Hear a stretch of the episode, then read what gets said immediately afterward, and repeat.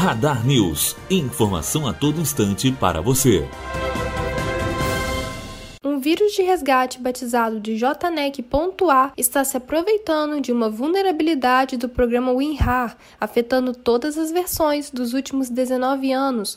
Os criminosos colocaram uma foto de uma mulher dentro de um arquivo compactado no formato ACE. Caso o arquivo seja descompactado, o computador será contaminado com o vírus na próxima vez em que for ligado ou reiniciado. O vírus de resgate é um tipo de praga digital que embaralha os dados presentes no computador, tornando-os ilegíveis. O JNEC.A foi encontrado pelo laboratório de pesquisa da fabricante de antivírus chinesa Taiho. O arquivo malicioso possui extensão .rar e não .ace. Por isso, não há qualquer meio fácil para uma vítima saber que está abrindo um arquivo do formato problemático. Uma análise do vírus realizada pelo especialista Michel Gillips apontou que quem for atacado por esse vírus terá seus dados destruídos de forma irrecuperável. A recomendação para os usuários WinRAR é a instalação da versão mais recente do programa.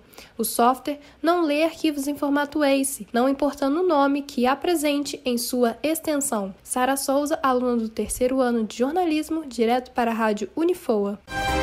Radar News. Informação a todo instante para você.